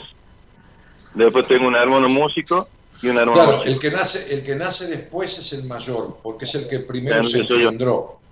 Nace último, pero es el que primero se engendró, ¿entendés? Entonces haré yo el segundo. Claro, eh, sos mayor de los dos. Sí. Este, sí, te, te digo porque yo tenía unos amigos que eran como hermanos, que, que eran, eran, eran, digo, no eran, viven, bueno, uno de ellos falleció, pero eh, los otros dos viven en España, se habían ido los tres a España cuando éramos muy jóvenes, que eran hermanos este, trillizos. Este, y, y bueno, nada, convivíamos mucho porque éramos amigos de chicos, vivíamos en el mismo barrio, eh, tocábamos, hacíamos música juntos, habíamos armado una banda este, de música y, y bueno, nada, este, un poco sabía de ese tema. Che, este, lo que pasa con vos, Nero, es que, es que son tremendos los enojos que tenés guardados, Mucho. mucha, mucha ira, mucha violencia adentro, Sí, mucha, mucha cosa esa y mucha baja confianza en vos. sí. Sí, muchísimo. Eh, estaba escuchando como que decía vos con la apertura del tema de emociones que te saltan en, el cuerpo, en la salud, en la mente. A mí me duele muchísimo eh, los hombros, ambos. Yo hago hace de los 2007 que hago culturismo, una forma de decir culturismo. Sí, Pero físico. todo me dicen que debe ser por el peso que levanto, pero yo sigo, yo por ahí le digo que sí, pero yo sé que no es el peso que levanto. No, son los El pesos que de aprendo historia. yo, de- de la los bronca. Son los pesos que cargas de tu historia y la falta de amor por vos. La falta de amor por el niño. Sos un tipo que vivís exigiéndote. Sí. Y, y ningún niño exigido es feliz. Sos un tipo que vivís exigiéndote para agradarle a los demás. muy y la cierto. verdad que está bueno agradarle a los demás. A mí me gusta agradar, pero cuando no agrado, no agrado. Es decir, no me dejo de lado con tal de agradar. No me preocupa, me, me- me encanta que piensen bien de mí, pero si piensan mal de mí es problema del otro, no es problema mío. Bueno, Entonces- eso es lo que no aprendo yo. Entonces, cuando vos te preocupa más lo que piensen de vos que lo que vos haces o lo que vos querés, te estás dejando de lado como fuiste dejado de lado por tu padre y por tu madre, porque tu madre veía los golpes que te daba tu padre y se siguió quedando con él. Ambos fueron Sí. cómplices de esta cuestión, uno por acción y otro por omisión. Los delitos se cometen en complicidad cuando hay más de una persona. Para que uno cometa un delito, el otro tiene que estar de acuerdo. ¿Está claro? Sí, sí, sí. sí. Ok. Y este delito de subrogar el poder del niño a través de los golpes y del castigo físico fue compartido con tu madre, una mujer subyugada, sometida, todo lo que quieras. Podemos entender todo, ahora que somos grandes y boludos los dos, pero el niño que fuiste no entiende un carajo. El niño que fuiste sufrió el desamor, el castigo, el maltrato y la falta de protección de su madre y de su padre. Entonces uno de adulto puede decir, como esta chica mexicana recién, bueno, mi papá era alcohólico, yo entiendo que era, ponele, ponele que dijera, yo entiendo que era alcohólico, ahora, ahora lo entiendo porque el alcohol hace, sí, el alcohol, anda a explicarle a un nene, una nena de 5 años, de 6 años, de 7 años, que el alcohol es... La nena no entiende una mierda, la nena quiere que la quieran, la nena quiere que no le mienten, quiere que la protejan. Lo mismo quería Ivancito, ese nene que sos, y ese nene puedo- triste que tenés adentro, que le falta ¿Te puedo confianza. contar algo más privado, más íntimo, por decirte así? Que Sí. creo que va a salir. Bueno, eh, cuando se separaron mis padres, nosotros estábamos alquilando y por ende a los seis meses, si no me recuerdo, tuvimos que abandonar la casa donde estábamos alquilando porque mi padre no pagó. Y nos repartieron por decir en distintas familias. Mi hermano más grande con su madrina, padrino, mi hermano que hoy es músico eh, con un padrino que tiene. Y quedamos en la calle, eh, mi hermano más chico y mi hermano mellizo, viviendo tres meses en la terminal, a Pincoro, durmiendo ahí, hasta que conoció a mi vieja, un abogado que le ofreció limpiar el estudio acá y nos daba albergue por decir una pensión. Así que pues ella pagó la alquiler por medio de una, limpiando los, dos estudios que tienen. En un momento de que estábamos ahí, me llevó a la casa de, de la tía de mi, de mi vieja. En donde la tía de tu vieja vivía con un señor. Eh, tenía, era el matrimonio, tenía el hijo y mi bisabuela. Ajá. ¿Qué te pasó con eso? Yo también tengo una mochila muy pesada porque acá tengo una amiga que me está escuchando justamente ahora, que hace poquito que nos, estamos charlando con ella. Eh, el tipo este, a los nueve años de vida que, que tuve, eh, abusó. Por eso te dije, te abusó. sí. no, te por Sí. Sí, y bueno, está, tan marcado en tu, en tu, estudio numerológico todo eso, ¿no? Los 18 años, los 9, que es la mitad del ciclo de, la letra de tu nombre, la baja confianza, cómo se te rompen los sueños, las decepciones que tenés de los hombres en general, ¿no? No solo de tu padre. Tu padre, ausente totalmente, no figura en ningún lado en tu estudio numerológico, un psicópata, tu padre es un psicópata, un tipo enfermo, mental, este, y que no se cura nunca. Ah, la única manera de curar una psicopatía este, es cuando se muere el psicópata. ¿Por Porque el psicópata nunca acepta responsabilidad. Siempre le echa la culpa al otro y, el psicópata no, no, se, no se conduele con el sufrimiento ajeno. No, no lo moviliza el sufrimiento del otro, ¿entendés? No. Este, este, por eso puede, puede, puede golpear a un niño con un cinto hasta marcarlo, o puede no pagar un alquiler y dejar a la familia en la calle, y realmente le importa tres carajos. No le importa nada. Bueno, eh, hasta el día de hoy, eh, eh, mi vieja me sigue diciendo a mí que soy igual que mi viejo. Sí, que está bien. Iván, Iván, Iván, yo te quiero decir esto. Vos tenés un quilombo muy grande en tu vida, de muchas cosas. Cada uno carga con su quilombo. El problema es que nunca te pusiste a resolverlo. No. Bueno, entonces, sería, sería eh, eh, eh, el, el, tema es que lo que no se resuelve se empeora. Sí. Entonces vas a terminar con un accidente cerebrovascular, o te va a explotar el corazón tempranamente, o vas a hacer un tumor por el odio y el rencor que tenés, y te va a llevar a la mierda un cáncer. Entonces, ¿sabes qué vas a hacer? Vas a abandonar a tus hijas igual que tu padre te abandonó a vos. No porque se fuera, te abandonó porque estando nunca dio la protección lógica y necesaria. Entonces vos te vas a cagar muriendo, ¿entendés? Y vas a terminar abandonando de otra manera, pero abandonando al fin a tus hijos. Porque cuando uno tiene tanto enojo y tanto resentimiento adentro, todo eso envenena el cuerpo. Sí.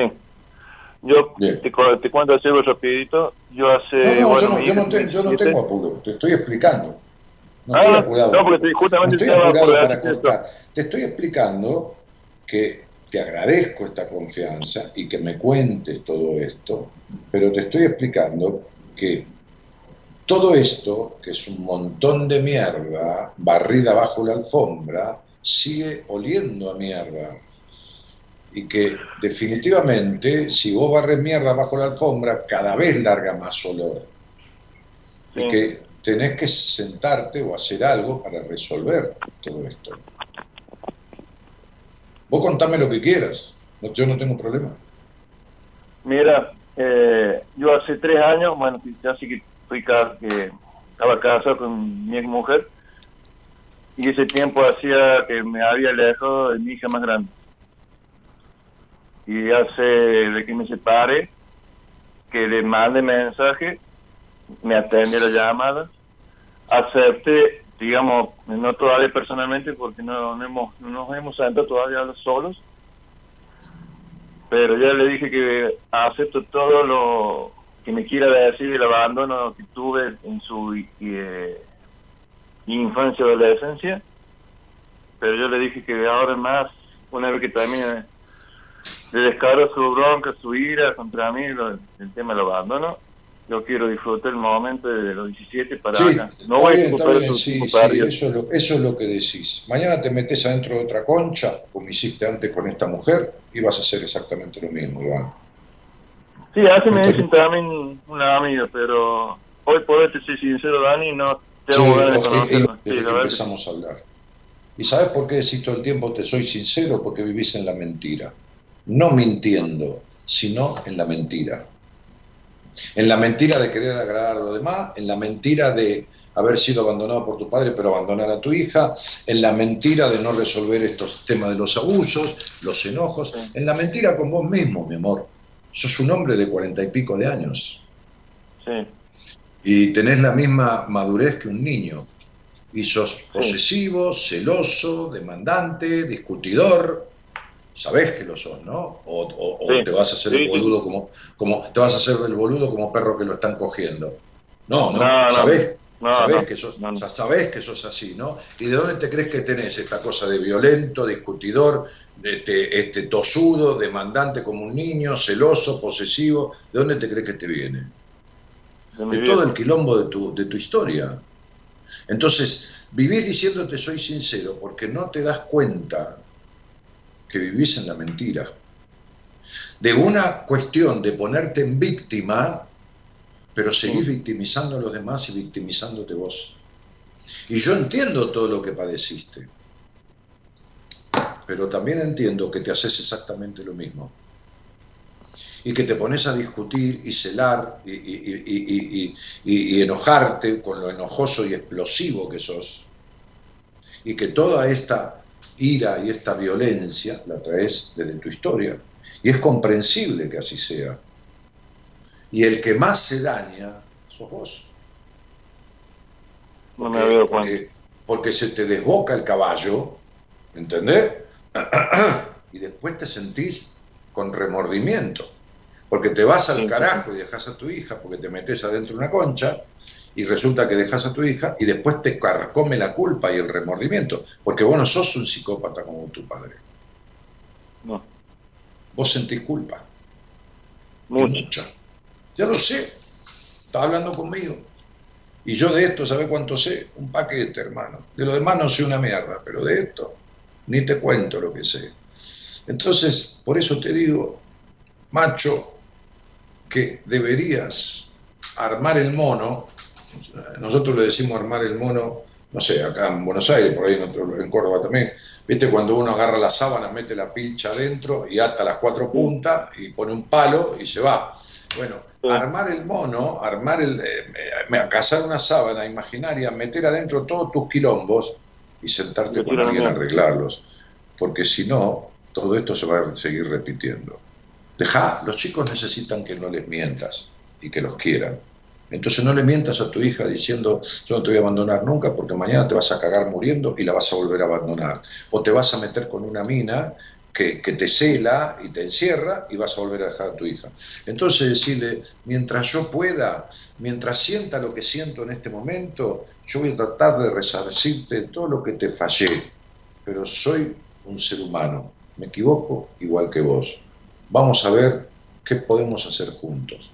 Y punto. No prometas para toda la vida nada, porque nadie sabe si lo puede cumplir. No, no sé.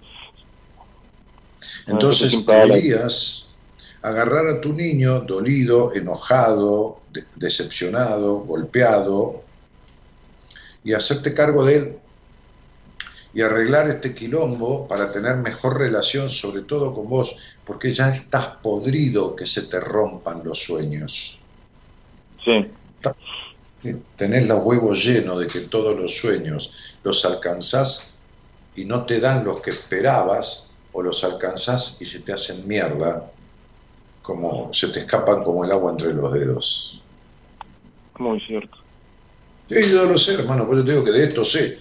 Después, de lo demás, ¿viste? Toco de oído en algunas cosas y de otras no sé un carajo.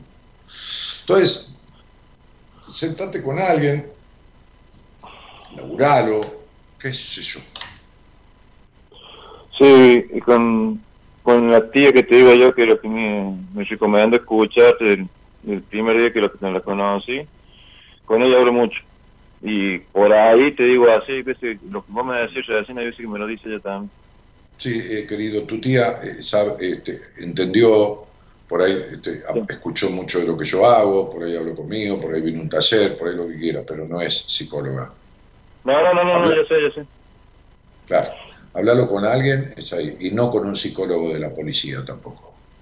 No, no, no. no. Es para después de, la, de, de la fuerza, tiro. Sí, no, no, para nada, no, no, para nada. Entonces, este, este, tenés que soltar estos pesos de tu historia que están reflejados en varar la exigencia, dedicarte a jugar en la vida un poco, a disfrutar, a dejar que ese niño que fuiste, porque te, te cagaron criándote en la exigencia y vos te criás en la exigencia, y vos creciste y vivís en la exigencia. Hasta tu cuerpo le das exigencia todo el día, generando musculatura y dale, y dale, y dale. Para un poco de cargar pesos. Cargas pesos en el alma y cargas pesos en el cuerpo. Te digo que anda a divertirte, anda a jugar a algo.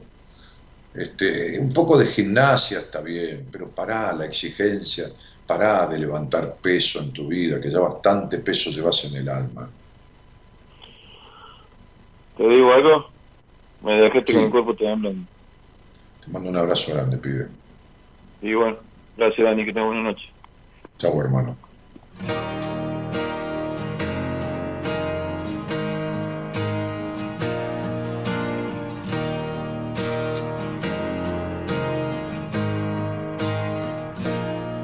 No soy ejemplo para nada y para nadie.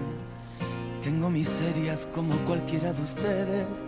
14 marcas que me duelen en el alma y 100 defectos que me siguen y no aprenden. Las dudas se divierten, no descansan nunca, como los miedos que siempre estarán presentes. A veces sonrío sin ganas y al revés, que a nadie importa, nadie tiene que saber. Y aunque las cosas con el tiempo no se olvidan, voy a estar más alerta, más tiempo conmigo. Que cada vez soy más consciente que la vida, sin darnos cuenta, se consume en un suspiro. Voy a quererme para quererte mucho más. Voy a tratar de ser mejor y más valiente. Es el momento de enfrentarse a la verdad, que ya está bien de procurar y perder siempre. Recuerdo que un día fui fuerte, recuerdo que no juzgué a nadie, porque cuando me siento débil, aún sigo queriendo, queriendo matarme. Qué duro es a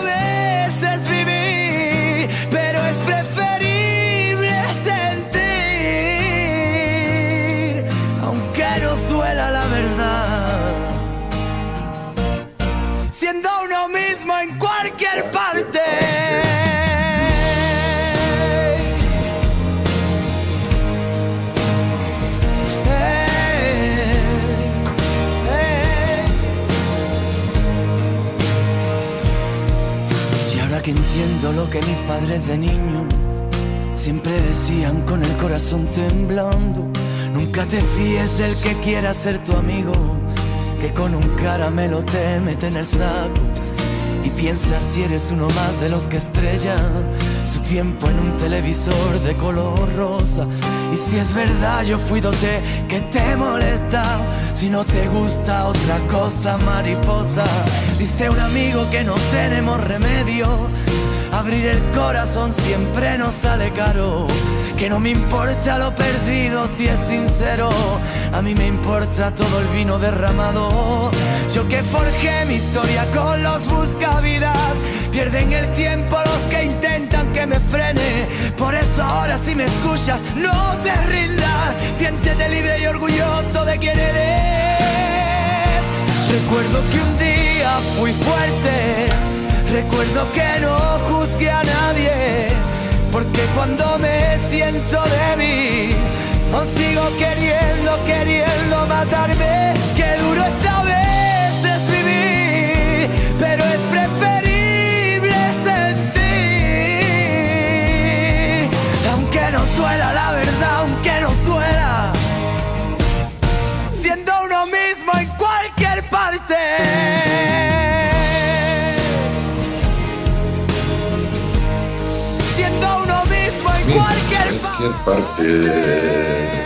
Bueno, gracias Daniel, me hizo bastante bien hablar de lo que me pasó y pasa.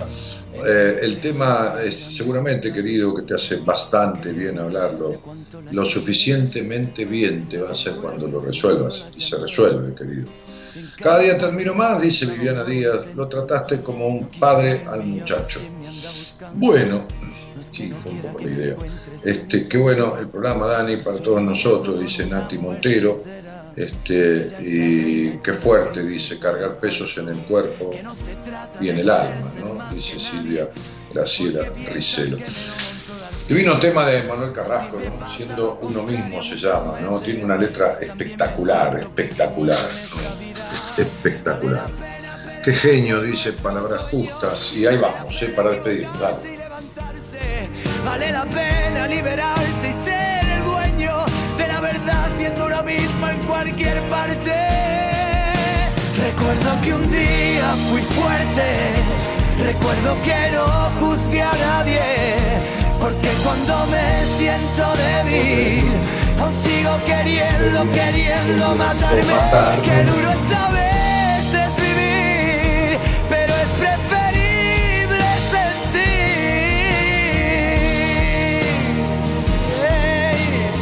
En los controles de operación técnica y la musicalización del programa, el señor Gerardo Subirana, desde los estudios centrales de Ecomedios, en Suipacha, esquina Lavalle, microcentro de Buenos Aires, Argentina.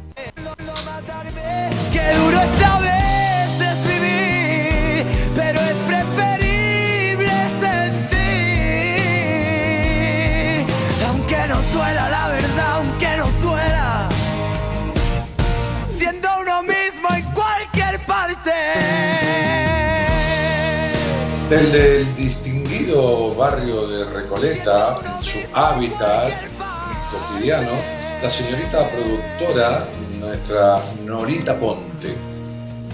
En el espejo las ojeras me contaron de aquellas noches de cuánto la eché de menos. En la locura asesinando las llamadas y en cada muerte despertaba un nuevo intento. No quiso verme y ahora es quien me anda buscando. No es que no Desde aquí, desde que mi hogar, desde mi casa, de la que, casa que comparto con mi señora esposa y que ella comparte conmigo, este, en este mini estudio de radio que me arma con dos computadoras, con bueno, todo lo necesario, auriculares, mouse por todos lados, este, qué sé yo. Mi nombre es Daniel Jorge Martínez. Este, hace 28 años inicié este programa tímidamente en una radio muy chiquitita del Gran Buenos Aires y después recorrimos este, diferentes radios, eh, diferentes frecuencias en diferentes lugares, en diferentes ocasiones. Un equipo importante de profesionales este, alrededor de, de todo este circuito el que conforman el equipo de Buenas Compañías. Quienes quieran entrar en mi página y ver un poco de todas estas cosas, este, entren, es www.danielmartinez.com.ar. Ahí tienen toda la información que deseen. danielmartinez.com.ar. Mañana, hablando de equipo, está el licenciado en psicología, profesor de educación media y universitario, este, Enrique Audine, que va a conducir el programa él. Señoras, señores, buenas noches a todos y muchas gracias por haber estado un programa menos y un programa más de Buenas Compañías. Chao, chao.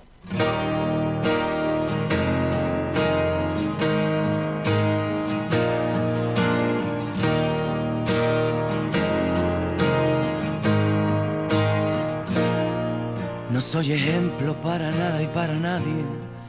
Tengo miserias como cualquiera de ustedes. 14 marcas que me duelen en el alma y 100 defectos que me siguen y no aprenden. Las dudas se divierten, no descansan.